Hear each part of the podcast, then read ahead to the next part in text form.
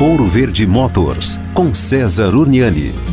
Bom, chegou aqui pra gente uma dúvida, né? Uma pessoa teve o seu pneu furado, cortado, na verdade, porém na lateral, não ali na banda de rodagem onde toca no asfalto. E ela disse o seguinte: que alguns estão dizendo para ela que dá conserto, é só fazer um manchão ali, enfim, um reparo, e outros dizendo que não, que esse pneu, quando né, tem um corte na lateral, você tem que jogar o pneu fora. Pois é, você que está ouvindo a gente aqui na rádio, o que é que você acha? Porque eu vou dizer o que você deveria fazer. Corte na lateral lateral do pneu não se conserta. Não importa que é um pneu zero quilômetro, você saiu da concessionária, bateu na guia, cortou a lateral. Esse pneu tem que ser descartado, pois a estrutura que sustenta o pneu, né? Ela foi rompida, ela foi danificada. É um pneu que, mesmo que consertando, pode amanhã, né? Formar uma bolha e estourar. Pneu com corte na lateral não se usa no carro. Valeu!